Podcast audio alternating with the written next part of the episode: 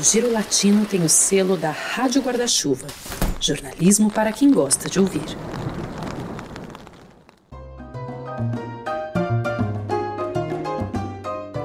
Saludos, meu povo da América Latina. Meu nome é Juan Ortiz e sou eu que vou conduzir vocês no episódio de hoje do Giro Latino Cast, que está começando agora.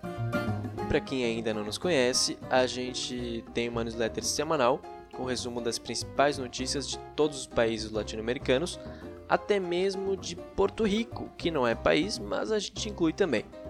Temos ainda as nossas redes sociais, Girolatino, no Twitter, no Instagram, no YouTube e mais recentemente também no Spotify a nossa playlist Giro Latino Sonideiro, uma seleção de músicas dos países vizinhos para você ouvir no final de semana enquanto lê a nossa newsletter, toma banho, lava louça, sei lá, mas fica em casa. Bom, e para me acompanhar nessa cumbia virtual de hoje, tem os meus parceiros Maurício Brum e Lucas Berti. E hoje a gente vai falar de Prêmio Nobel. Tudo bem, gente? Salve, meus queridos, e vamos para mais uma, né? Mais um Giro Latino Cast. E vamos que vamos. Salve, Juan, salve, Lucas. Programa abrindo com o Juan falando, né, que ele é o único que tem conterrâneos que ganharam o prêmio Nobel, já que ele é colombiano. Nós, brasileiros, ainda estamos no zero na listagem dos que já venceram em alguma das categorias. Mas é uma história interessante a gente lembrar quem foram os latino-americanos, e foram vários, já tem 18 prêmios Nobel para pessoas nascidas na América, na América Latina. É interessante a gente lembrar isso porque muitas vezes a gente ouve falar daqueles que foram premiados na literatura, na paz, mas também temos latino-americanos que ganharam o prêmio em categorias de medicina, de química, que são muitas vezes a gente não ouve falar tanto do que eles fizeram. Então nós vamos recuperar a história de cada um dos que foram galardonados então com o Nobel entre os nossos vizinhos. É, então, recentemente tem rolado uma campanha forte para que os vencedores do Nobel da Paz deste ano sejam os médicos cubanos da Brigada Henry Reeve, que presta assistência humanitária aí há mais de meio século. São esses mesmos médicos cubanos que o governo brasileiro expulsou e que agora estão fazendo falta no combate à pandemia de coronavírus, principalmente nas cidades pequenas onde não tem médicos suficientes. Então a gente fez um levantamento dos latino-americanos que já ganharam o prêmio Nobel e, evidentemente, vamos dar destaque para os menos conhecidos. Uma coisa que a gente já percebeu é que o país que tem mais prêmios Nobéis é a Argentina. São cinco. Ou seja, um pentacampeonato eles já têm aí, né? Pois é, né, Rua? E a Argentina, além de ser o país com mais premiados na América, né? Tá uma façanha grande. Eles têm também o primeiro Nobel da Paz do continente, né? Foi o diplomata Carlos Saavedra Lamas. Ele recebe o prêmio em 36 pelo papel decisivo numa guerra, na resolução da Guerra do Chaco. E esse conflito que aconteceu entre 32 e 35 foi uma disputa entre Paraguai e Bolívia. Na verdade, a Argentina nem estava envolvida no conflito em si. E era uma disputa pela região do Chaco Boreal. E o Lamas, que foi ministro de Relações Exteriores da época, ele mediou o fim do conflito e conseguiu estabelecer um pacto é, antibélico, né, que foi nomeado depois em sua homenagem, acabou levando o nome dele mesmo. E após essa premiação, já ele já era muito prestigiado no meio diplomático e tal, ele também defende a neutralidade da Argentina durante a Guerra Civil Espanhola, que foi de 36 a 39. É porque tinha tanto, tanto imigrante espanhol no país que tomar partido, né, em termos oficiais, ia acabar gerando mais problema para o país. E aí vem uma curiosidade interessante. O, o, Lamas ele morre em 59 e o único filho dele se desfez da, da medalha dourada do Nobel, né?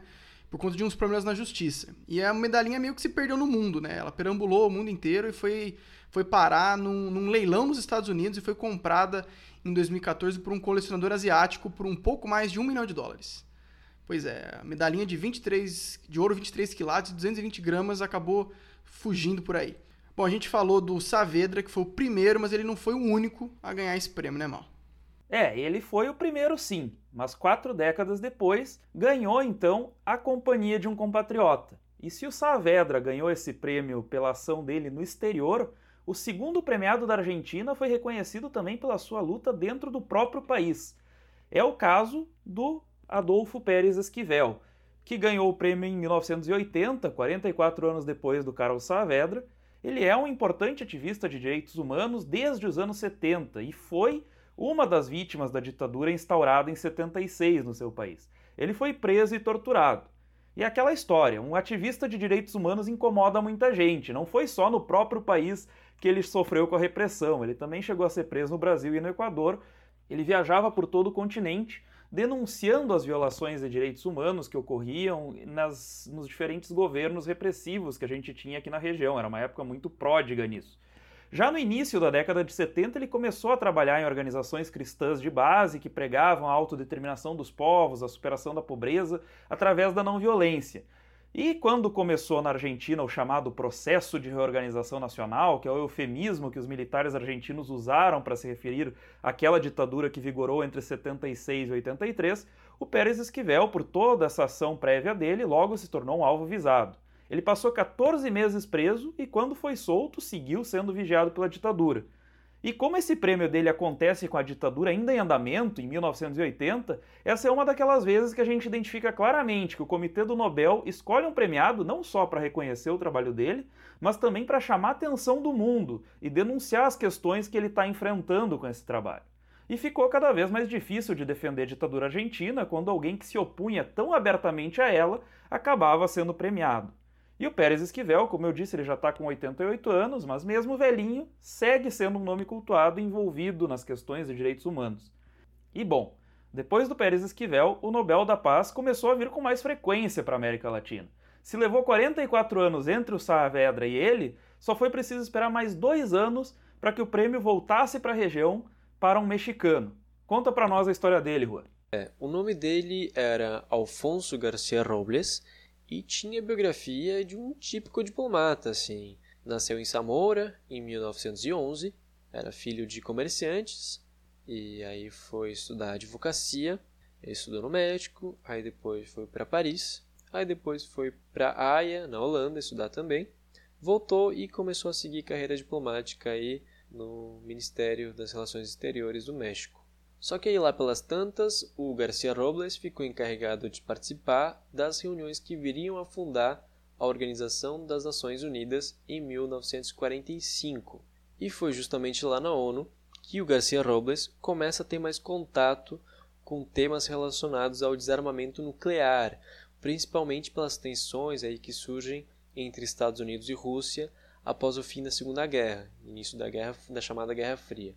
E o mais próximo que a gente teve de uma hecatombe nuclear em solo latino-americano foi a crise dos mísseis em Cuba, em 1962.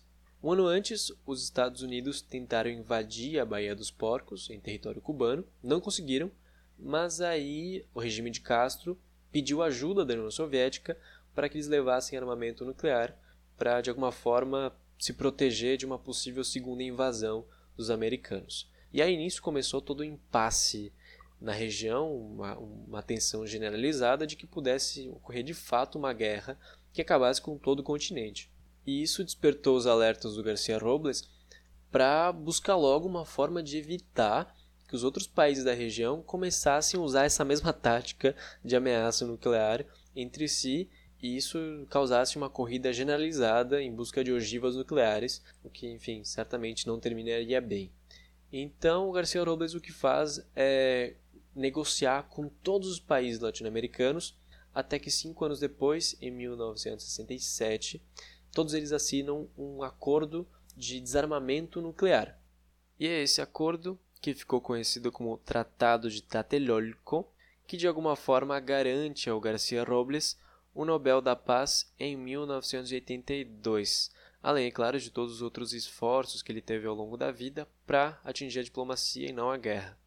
E enquanto os médicos cubanos não recebem o seu Nobel da Paz, vamos para um outro país caribenho que tem sim o seu laureado. O pessoal que acompanha as newsletters semanais, o Twitter, o canal do Giro, o pessoal acho que sabe que um dos países que mais concentra as boas notícias, as raras boas notícias do continente é a Costa Rica, né? Que dificilmente a gente associa a eles a alguma coisa negativa, porque, bom, eles têm um DH muito elevado para os padrões da região, né? Eles faz mais de 70 anos que nem exército eles têm mais, né? Passaram a investir em saúde, então... E, e o pequeno paisito da Pura Vida, né? Que é como eles falam, também já teve um cidadão laureado, né? O ex-presidente Oscar Arias, que comandou o país de 86 a 90 e depois de 2006 a 2010. Então foram dois mandatos. E foi no primeiro mandato que ele conseguiu a façanha do Nobel. Ele ficou conhecido, né, ganhou protagonismo por ser um líder pacificador da América Central no final dos anos 80, que foi justamente quando aquela região vivia um dos períodos mais, mais instáveis politicamente, né?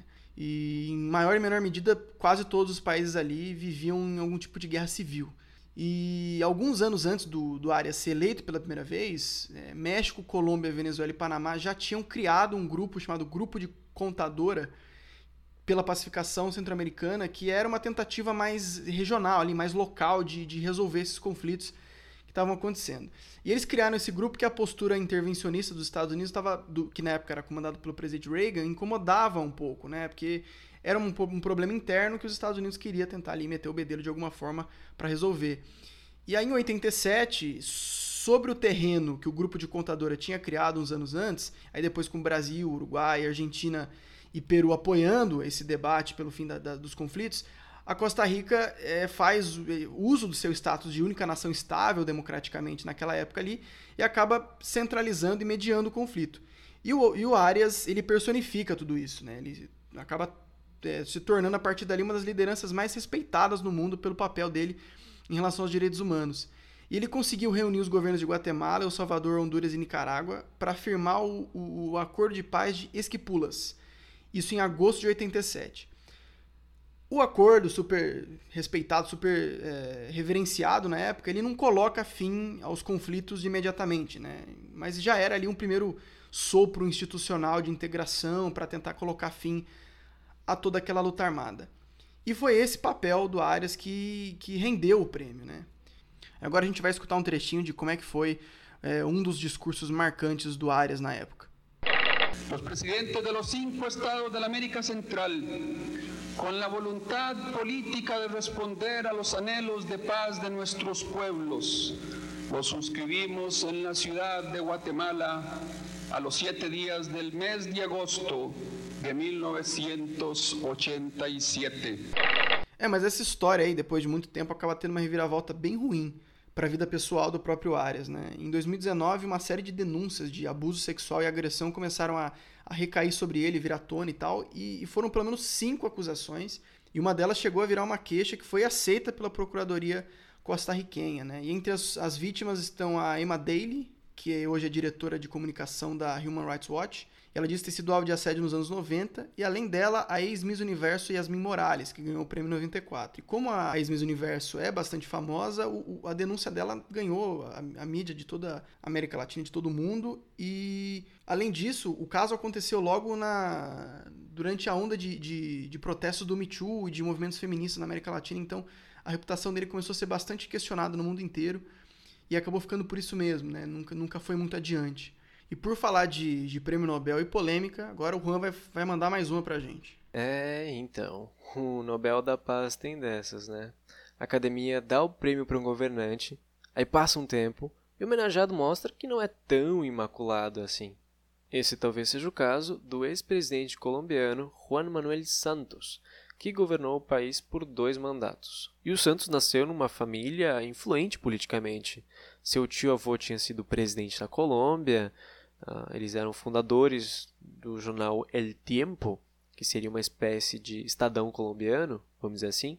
Então ele foi estudar em Londres, foi estudar em Harvard, economia e administração pública, e aos poucos ele foi alcançando lugares uh, nos diferentes governos que, que vinham surgindo. E em 2005, o Santos se junta à campanha presidencial do Álvaro Uribe Vélez, ultraconservador que se elege justamente com o discurso de aniquilação total das guerrilhas de esquerda, principalmente as FARC, as Forças Armadas Revolucionárias da Colômbia.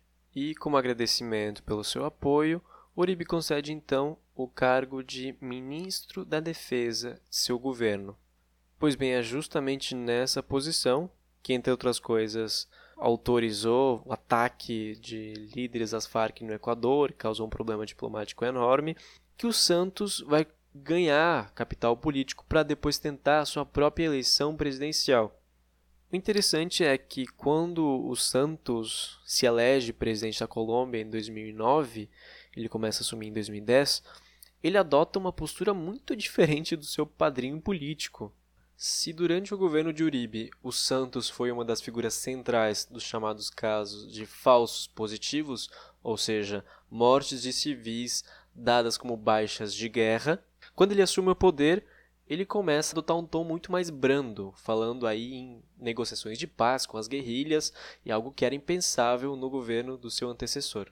E aí, no seu segundo mandato, as tratativas de paz avançam ele consegue se reunir com o líder das Farc, Rodrigo Londonho, na Havana, isso em 2015.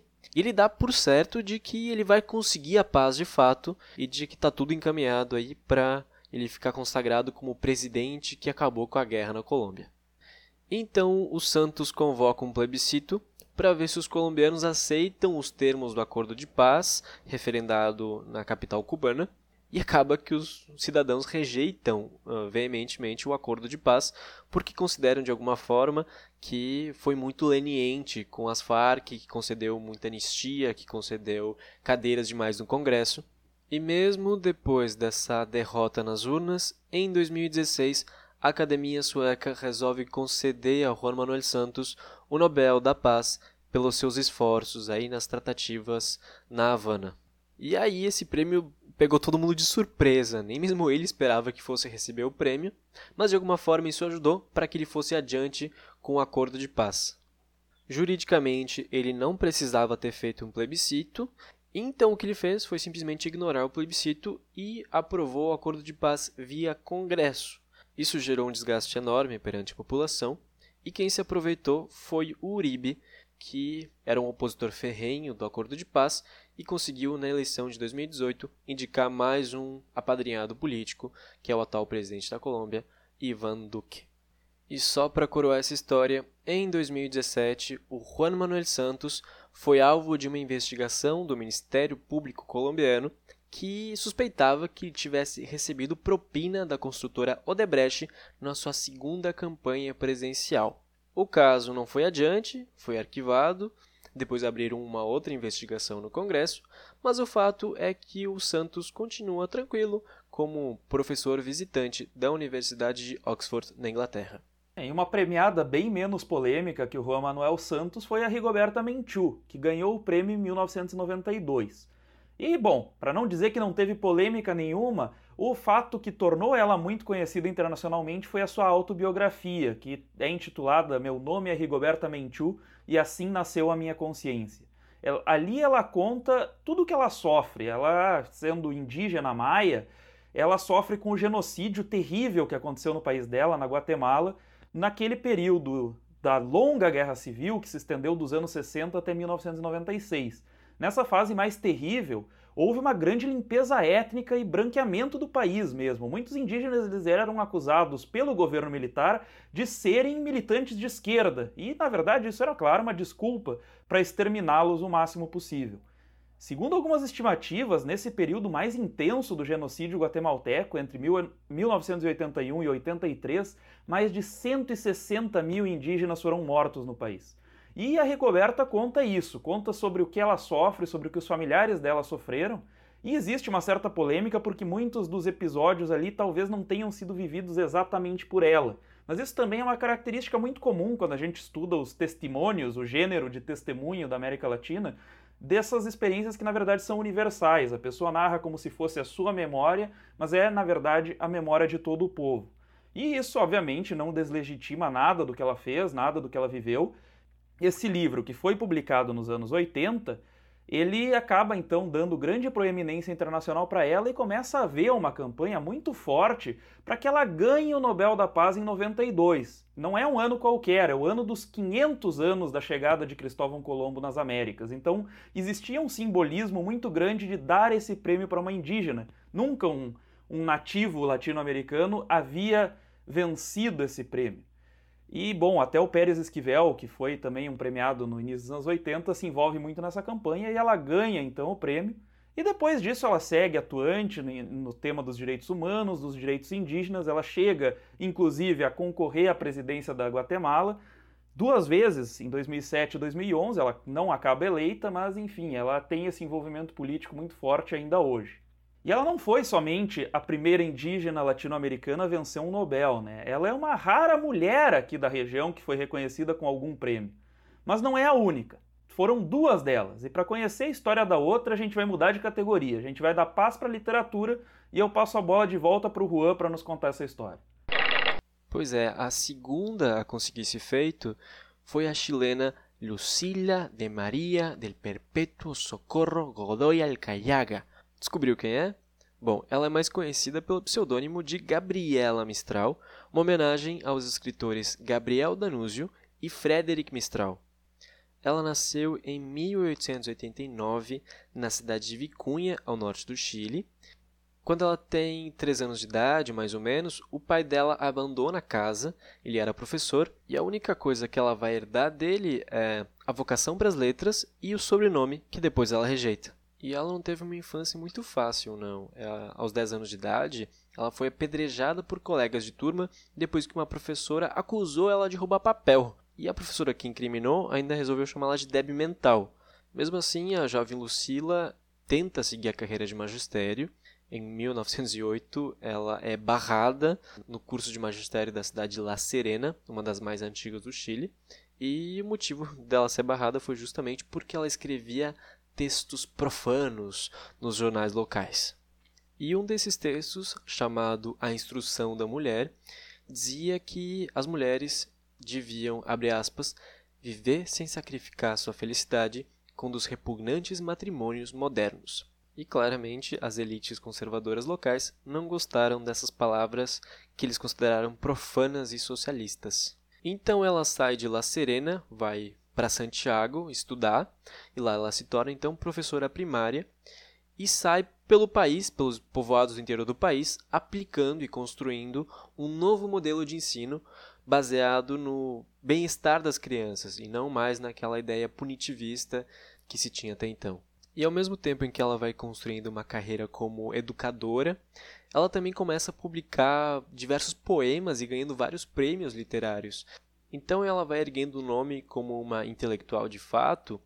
Depois ela vai trabalhar no México, junto ao Ministério da Educação, para implementar um novo sistema educacional. E aos 37 anos, mais ou menos, ela vira secretária na Liga das Nações, isso em 1926. Então, a partir daí, ela vira também uma diplomata que mora em diversos países, inclusive chega a morar no Brasil também.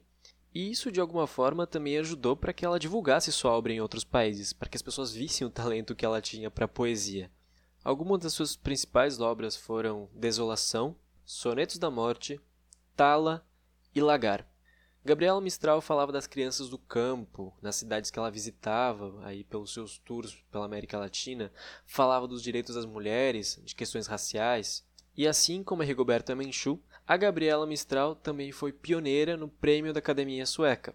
Ela foi a primeira pessoa latino-americana a ganhar um Nobel de Literatura em 1945, bem antes de todos os outros. O conterrâneo dela a repetir o feito foi Pablo Neruda, mais de 25 anos depois.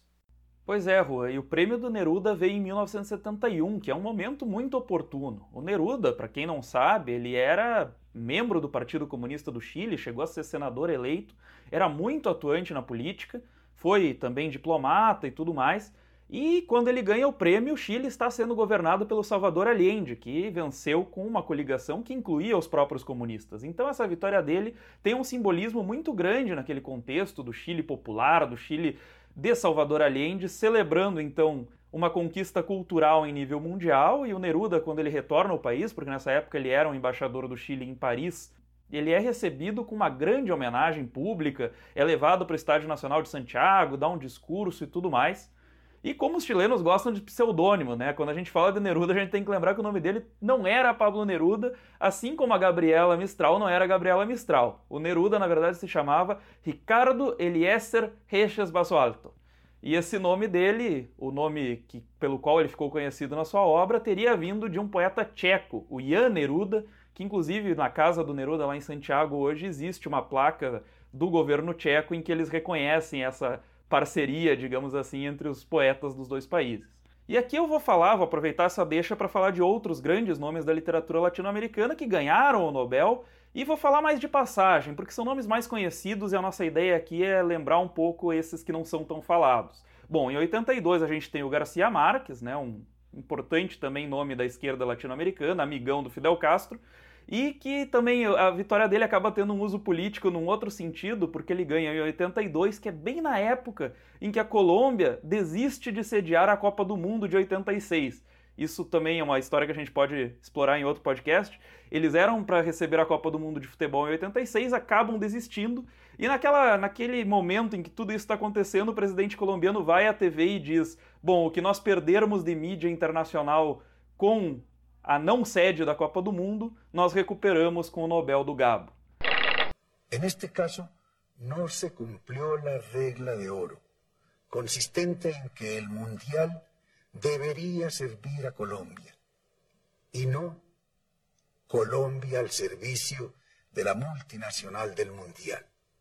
Aquí tenemos muchas otras cosas que hacer y no hay ni siquiera tiempo para atender las extravagancias de la FIFA y de sus socios. Y García Márquez nos compensa totalmente lo que perdamos de vitrina con el Mundial de Fútbol. E bom, é, ficou por isso, né? Aquela Copa, quem acompanha futebol sabe, acabou sendo disputada no México. A Colômbia nunca mais sediou uma Copa do Mundo, mas o Nobel do Garcia Marques é eterno. Bom, outro premiado é o Octávio Paz, mexicano, em 1990, que tem uma importante relação literária com o Neruda, que a gente citou há pouco. Em 1937, o chileno leu um manuscrito do Paz e recomendou que ele fosse para o Congresso dos Escritores Antifascistas, que estava acontecendo em Valência, na Espanha, em plena Guerra Civil Espanhola. Mas a história política do Octávio Paz é muito controversa, muito interessante, cheia de indas e vindas. Porque depois de flertar com a esquerda, ele se torna muito crítico, principalmente na época em que os horrores do stalinismo começam a ser denunciados ali no final dos anos 50. Chegou num ponto em que ele virou um opositor ardente de tudo que era comunista. Chegou a dizer que Fidel e Pinochet eram equivalentes, só de lados opostos, mas é muito difícil de limitá-lo a um lado ou outro, e ele próprio recusava esses rótulos. Ele criticou também, por exemplo, o governo do PRI, o Partido Revolucionário Institucional, que governou o México ao longo de quase todo o século XX, e esses vai e vens renderiam um episódio inteiro, um capítulo inteiro só para falar do Octávio Paz. Mas o fato é que, quando ele ganhou o Nobel, ele disse que não gostava dessas qualificações de esquerda e direita e que o pensamento era que a espécie humana é uma só. Ele morreu em 98 e, para muitos, talvez seja o maior intelectual que o México já teve até hoje. Também para falar de um nome conhecido e que teve muitas idas e vindas políticas, a gente pode lembrar do peruano Mário Vargas Llosa, que é o nosso Nobel de Literatura mais recente, ele ganhou em 2010. E é um dos nomes do boom latino-americano dos anos 60, mas que ao longo da vida depois ele foi adotando posturas cada vez mais conservadoras. E ele também teve um envolvimento na política partidária, ele tentou se tornar presidente em 1990, até venceu o primeiro turno daquelas eleições, mas no segundo praticamente não mudou seus votos. Ele tinha 32% dos votos, pulou para 37% e foi patrolado pelo Alberto Fujimori, que depois daria um autogolpe viraria ditador, uma história que a gente já explorou em outros veículos do Giro Latino e que a gente não vai se aprofundar aqui agora. O Vargas Llosa ainda está vivo, está com 84 anos. Mas enfim, eu não vou me estender muito, porque, como eu disse, são os autores mais conhecidos, muita gente já fala deles, e a gente está tentando usar esse nosso tempo para falar daqueles que são menos lembrados. E agora, voltando um pouquinho à Guatemala, a gente vai falar de uma figura que talvez esteja um pouquinho fora do circuito dos escritores latinos mais, mais hype. Principalmente quando a gente fala do gênero do realismo mágico, que acaba sendo muito centrado no Gabo, igual o Mal comentou agora há pouco. E o nome da vez é o guatemalteco Miguel Ángel Asturias. Né? Ele recebeu o Prêmio Nobel de Literatura em 67 e teve um papel bem importante, não só nessa característica aí de é, típica latina de, de criar um certo hibridismo entre o drama da realidade e a ficção, mas ele se especializou também na historiografia maia, né? que é a ancestralidade da Guatemala e da região da América Central. E ele tem um livro bem robusto sobre esse tema que chama Lendas da Guatemala, que no final das contas, apesar de ser uma historiografia mais factual, ele acaba contribuindo para. Ele traz um pouco dessa mitologia para as obras de ficção que ficaram bem famosas. E entre elas a gente destaca é, o Senhor Presidente e Homens de Milho, né? Todas ali são voltadas àquelas peculiaridades de todo aquele povo, todo aquele imaginário latino que cercou a vida do cara como pessoa e como escritor, claro. É, e quando a gente fala de literatura, com certeza os nossos ouvintes vão ter muitas sugestões de nomes que foram injustiçados ao longo dos anos e que não ganharam o prêmio. Certamente, em todas as listas, sejam latino-americanas, sejam internacionais, o nome talvez o mais citado é o do Jorge Luiz Borges, o grande escritor argentino, que esteve muito próximo de ganhar o Nobel algumas vezes. É, a gente não tem certeza porque muitos arquivos não foram abertos até hoje, mas do que se conhece, se sabe, por exemplo, que em 67, justamente o ano que o Astúrias ganhou, ele foi um dos mais considerados para ganhar naquele ano. Mas um dos votantes, um dos membros da academia, acabou esnobando ele porque dizia que ele era nihilista e pessimista demais. E depois disso, embora os arquivos não tenham sido abertos desde então, tem muita suspeita de que o Borges acabou sendo esnobado ao longo dos anos por conta dos seus posicionamentos excessivamente conservadores, especialmente na época da ditadura argentina. Era um contrassenso, digamos assim, o Nobel premiar na paz o Pérez Esquivel, que era um grande crítico e uma vítima da ditadura argentina, e, ao mesmo tempo, premiar na literatura o Borges, que era alguém que tinha uma certa afinidade com aquele regime. Mas não é, ele não é o único, né? ele é o mais famoso. Mas por que não, por exemplo, um Bioy Casares, um Mário Benedetti, um Onetti? E tem muita gente que acha, inclusive, que o Roberto Bolanho, o autor de Os Detetives Selvagens e depois de livros que viraram best-sellers após a morte dele, como 2666, ele tinha tudo para ser o terceiro chileno a ganhar um Nobel de Literatura. Mas ele acabou morrendo muito jovem, em 2003, quando só tinha 50 anos. E aí a gente entra também numa outra questão, né? Como o Nobel só premia pessoas vivas, não tem mais como corrigir o erro se a pessoa estava cotada, mas acabou morrendo antes de os suecos se dignarem a lembrar dela alguma vez. Então, essa morte do Bolanho impediu a gente de saber se ele de fato seria cogitado quando tivesse a chance. E claro, a gente também tem muitos brasileiros, mas sobre os brasileiros eu vou falar depois. Eu vou interromper a programação rapidinho aqui só para mandar um breve recado. O Giro Latino Cast, vocês sabem, faz parte da Rádio Guarda-Chuva, que é a primeira rede brasileira de podcasts exclusivamente jornalísticos. E um desses podcasts maravilhosos é o Vida de Jornalista, do Rodrigo Alves, que entrevista alguns dos principais nomes do jornalismo brasileiro e conta alguns dos bastidores da profissão também. E o último episódio foi sobre Olimpíadas. E tá demais, gente, para vocês ouvirem e verem que jornalista não tem essa vida glamurosa, não. A gente só passa perrengue. E aqui vai uma palhinha para vocês. Set. Histórias de bastidores de cobertura olímpica. A história da repórter que pilotou um carro na contramão numa autoestrada de Los Angeles para conseguir chegar a tempo de ver a medalha de ouro histórica do Joaquim Cruz na Olimpíada de 1984. Falei, vamos, vum. E aí, juro por Deus, assim, só o carro desviando dois repórteres da mesma equipe, do mesmo veículo, que tiveram uma crise renal na mesma Olimpíada. Me acudiram, saindo correndo para pegar uma cadeira para mim. E eu falei assim: eu perdi a Olimpíada. Tem ainda os bastidores do dia em que o Estádio Olímpico recebeu torcida típica do futebol numa prova de salto com vara tinha tudo para dar errado, assim, era uma noite toda errada. Chuva, frio. Bom, feita a nossa dica de podcast da casa, né, que vocês têm que escutar, a gente agora entra na sessão dos premiados pelo Nobel de Medicina, ou Fisiologia, se a gente for pelo rigor do termo, né? E mais uma vez a gente começa com a campeã de troféus na América Latina, que é a Argentina. E o primeiro na ordem cronológica é o portenho Bernardo Alberto Russey, ou Russai, que é também o primeiro latino-americano a vencer nessa categoria lá em 1947. O Hussai ele chega lá, ele conquista isso por ter revolucionado no estudo da diabetes, sendo um dos primeiros, a, o primeiro, na verdade, a relacionar a doença a uma glândula cerebral chamada hipófise. E tem algumas curiosidades interessantes sobre o Hussai, que é, primeiro que ele era um geninho, né? Ele com 13 anos já estava formado no ensino médio, num dos institutos mais renomados de Buenos Aires. E ele só não foi estudar medicina com 14 anos porque não tinha idade. Mas não demorou muito para ele entrar, não. Com 21, ele já estava dando aula de fisiologia na Universidade de Buenos Aires e com 23 estava formado. O céu era o limite para o cara. E tem uma outra curiosidade, né, que foge um pouco da, do campo teórico, que é que o, o Hussai ele foi perseguido pelo peronismo, né? Ele junto com vários acadêmicos foi signatário de um documento em 43 que condenava o autoritarismo do governo Perón, e a gente tem que comentar mesmo, o peronismo tem episódios vários de, de perseguição a opositores, e em resposta a esse manifesto, o governo meio que comprova a denúncia do cara, né? Tanto que ele afastou o Hussai da Universidade de Buenos Aires por 10 anos, né? forçando o cara a criar um instituto independente para seguir pesquisando. E é aí que ele alcança a façanha do Nobel. Nosso outro selecionável é o César Milstein, que levou o prêmio em 84 junto com outros dois cientistas europeus por um trabalho considerado excepcional na época na área da imunologia, né? em especial pela descoberta da produção dos anticorpos chamados monoclonais. Né? E aí, se você tiver alguma dúvida sobre o que é isso, o Google está à sua disposição. E foi um avanço super né, significativo na época, já que as descobertas da equipe do Milstein influenciaram no estudo de tipos de câncer, em avanços em testes de gravidez e até em assuntos de estudo relacionados ao vírus da AIDS, né? E agora a gente vai dar uma pausa nos títulos argentinos só para homenagear o momento da seleção e do pobre coitado do Messi. É, mas depois de morar tanto tempo fora, o Messi pelo menos ainda tem sotaque argentino.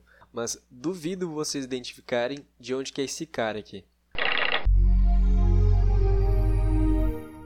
As you will see, although we have come from essentially different area of immunology and genetics, we hope to speak the same language so that I would not have to redefine many of the terms that you've been learning today. Bom, essa voz meio britânica com um pouquinho de tempero, na verdade é de um venezuelano radicado nos Estados Unidos de nome Baruch Benacerraf. Me desculpem se eu errei a pronúncia. E só para vocês terem uma ideia, o pai dele era um comerciante que viajava para vários lugares, era um judeu marroquino que casou com uma mulher argelina e eles moravam em Caracas quando o Baruch nasceu em 1920. Aí ele se mudou para Paris, depois voltou para Venezuela um tempo, depois foi para os Estados Unidos e foi lá que ele construiu a carreira como médico efetivamente. E em função da xenofobia, o Baruch teve uma certa dificuldade ao longo da vida para conseguir fazer seu trabalho de forma independente sem que fosse barrado por alguém. Isso é algo que ele mesmo diz, diz que sofreu tanto na França quanto nos Estados Unidos, mas de alguma forma ele conseguiu contornar isso para fazer sua pesquisa depois e ganhar o Nobel de Medicina. E eu vou ler para vocês aqui o motivo pelo qual ele foi laureado com o Nobel de Medicina em 1980 pelas descobertas envolvendo as estruturas geneticamente determinadas na superfície das células que regulam as reações imunológicas. E para seguir nessa linha de laureados que são latino-americanos, mas fizeram carreira no exterior, o nosso próximo personagem aqui é o Mário Molina, químico mexicano, e um dos responsáveis por identificar os danos que os gases CFC fazem na camada de ozônio. Os CFCs são os chamados clorofluorcarbonetos, nomezinho complicado eu sei, mas basicamente são gases aerossóis que têm um potencial destruidor muito maior do que os outros gases que a gente está acostumado a ouvir relativos ao efeito estufa. E o Mário Molina é um especialista nos gases aerossóis que ultimamente tem voltado à tona, principalmente pela dúvida que se tinha se era possível a transmissão ou não do coronavírus por meio desses gases, que são basicamente micropartículas espalhadas pelo ar. E recentemente o Molina deu uma dura no presidente mexicano, o Andrés Manuel López Obrador, porque ele se recusou a usar máscara, uh, supostamente orientado por assessores em saúde, que disseram que não era necessário. Molina disse que não, que era realmente importante o uso de máscaras para evitar ah, o espalhamento dessas partículas aerossóis que podem sim conter o vírus e infectar toda a população. Bom, e Lucas, quem é que está faltando ainda para a gente citar? Acabou a lista já? Bom, vocês achavam que não tinha mais argentino premiado, né? Bom, tem. Tem mais argentino premiado. Na verdade, ele nasceu em Paris, mas só porque o pai dele na época estava muito doente e precisou recorrer a um médico francês, mas logo depois de nascer ele já volta para Buenos Aires. E ele era médico, mas o Nobel dele foi de Química em 1970. O nome da figura é Luiz Federico Leloir, que inclusive trabalhou com o Bernardo Russai, que a gente falou um pouco atrás. E ele, na verdade, foi até uma espécie de pupilo do cara, né? Estudou com o cara e foi, foi conduzido pelo cara durante um tempo. E ele seguiu bem as lições, né? Tanto que o trabalho dele ganhou destaque por conduzir uma série de pesquisas que identificaram os processos é, pelos quais os carboidratos são convertidos em energia para o corpo humano, né? Sendo essenciais para o metabolismo do ser humano. E ganhou o Nobel também, então acho que o Bernardo Russell estaria muito orgulhoso do seu discípulo. E agora o Mal vai trazer o momento mais aguardado no podcast de hoje. Pois é, Lucas, já teve brasileiro ganhando o Nobel sim, apesar do que a gente disse até agora, mas tem um asterisco nessa história. Esse é o caso do Peter Middlewar, que era um britânico, porém nascido em Petrópolis, em 1915. O pai dele era libanês, mas se tornou britânico naturalizado e veio para o Brasil como representante comercial de uma empresa que vendia aparelhos dentários. Ele tinha sido registrado como britânico quando nasceu, mas pela lei brasileira, o Peter, ele podia ser considerado brasileiro por ter nascido em território nacional. Só que aí ele acaba perdendo essa cidadania. Ele chega a enviar um ofício para pedir isenção do serviço militar obrigatório, esse instrumento arcaico que a gente tem até hoje e que na época era ainda mais presente. Ele não obtém essa isenção e, por não prestar o serviço militar, ele perde a cidadania brasileira. Então, embora ele tivesse esse direito ao nascer, no momento em que ele venha a ser o ganhador do Nobel, embora ele tenha nascido e crescido no Brasil, ele não chega nem a ser cidadão brasileiro de fato. Ele ganhou em 1960, quando já tinha 45 anos, e, e compartilhou esse prêmio com o virologista Frank Burnett. Eles descobriram os princípios da chamada tolerância imunológica, que é quando o sistema imune do corpo humano deixa de atacar um corpo estranho. Pode parecer confuso isso, mas na verdade é algo que é até benéfico. É o que permite, por exemplo, que os órgãos doados não sejam rejeitados após um transplante. E os estudos que eles fizeram foram com enxertos de pele, mas depois esse conhecimento serviu para muitos outros tipos de transplante. Bom, o Brasil não ganhou o Nobel com o Peter, mas nós temos muitos nomes injustiçados, certamente. Na própria medicina, o caso mais explícito é o do Carlos Chagas, né, que ele é muitas vezes citado como o único sujeito a ter identificado todo o ciclo de uma doença, que é a doença que levou o nome dele, a doença causada pelo Trypanosoma cruzi, a doença de Chagas. E ele não ter vencido teve muito a ver até com a resistência que havia dentro do próprio Brasil às pesquisas dele na época. Dentro da Academia Brasileira de Ciências tinha muita gente que se negava a aceitar que a doença de Chagas fosse real. E o que pode ter deixado, claro, os estrangeiros com o pé atrás. Bom, se nem os teus compatriotas concordam plenamente com o teu estudo, como é que a gente vai premiar isso?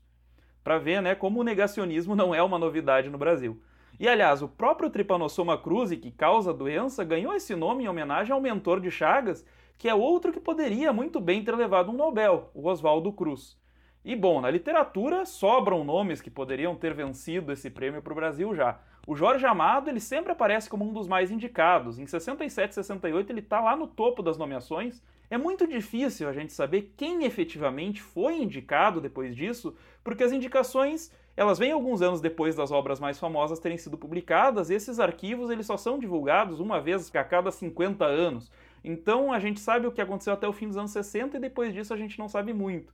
E para não dizer que nenhum brasileiro ganhou o prêmio, a gente tem um caso, é o engenheiro químico Sérgio Campos Trindade. Ele era um dos integrantes do painel intergovernamental sobre mudanças climáticas que ganhou o Nobel da Paz em 2007.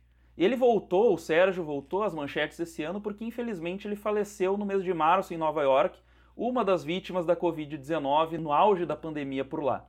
Mas como foi um prêmio coletivo e a organização reunia milhares de cientistas ao redor do mundo, é, é difícil de considerar assim, ah, o Sérgio é o brasileiro que ganhou o Nobel. Ele é um dos integrantes de, um, de uma organização coletiva que foi reconhecida pelo Comitê do Nobel. O fato é que não faltaram grandes brasileiros merecedores de uma lembrança por parte dos vários comitês que premiam as diferentes categorias. Mas até agora, o Brasil segue na espera para entrar oficialmente na seleta lista dos latino-americanos galardonados pelos suecos. Tá certo, Maurício. Bom, tomara que o Brasil entre logo nessa lista, não tanto pelo prêmio em si, mas mais pelo reconhecimento da produção intelectual, científica e diplomática brasileira, que não é pouca, né? O episódio de hoje vai ficando por aqui. Eu agradeço a todo mundo que nos acompanhou em mais uma edição do Giro Latino Cast e só para lembrar, não esqueçam de seguir a gente nas redes sociais, arroba Giro Latino, e também a Rádio Guarda-Chuva, arroba segue lá. E é isso, minha gente. Um bom final de semana para vocês e um forte abraço, meu pueblo latino.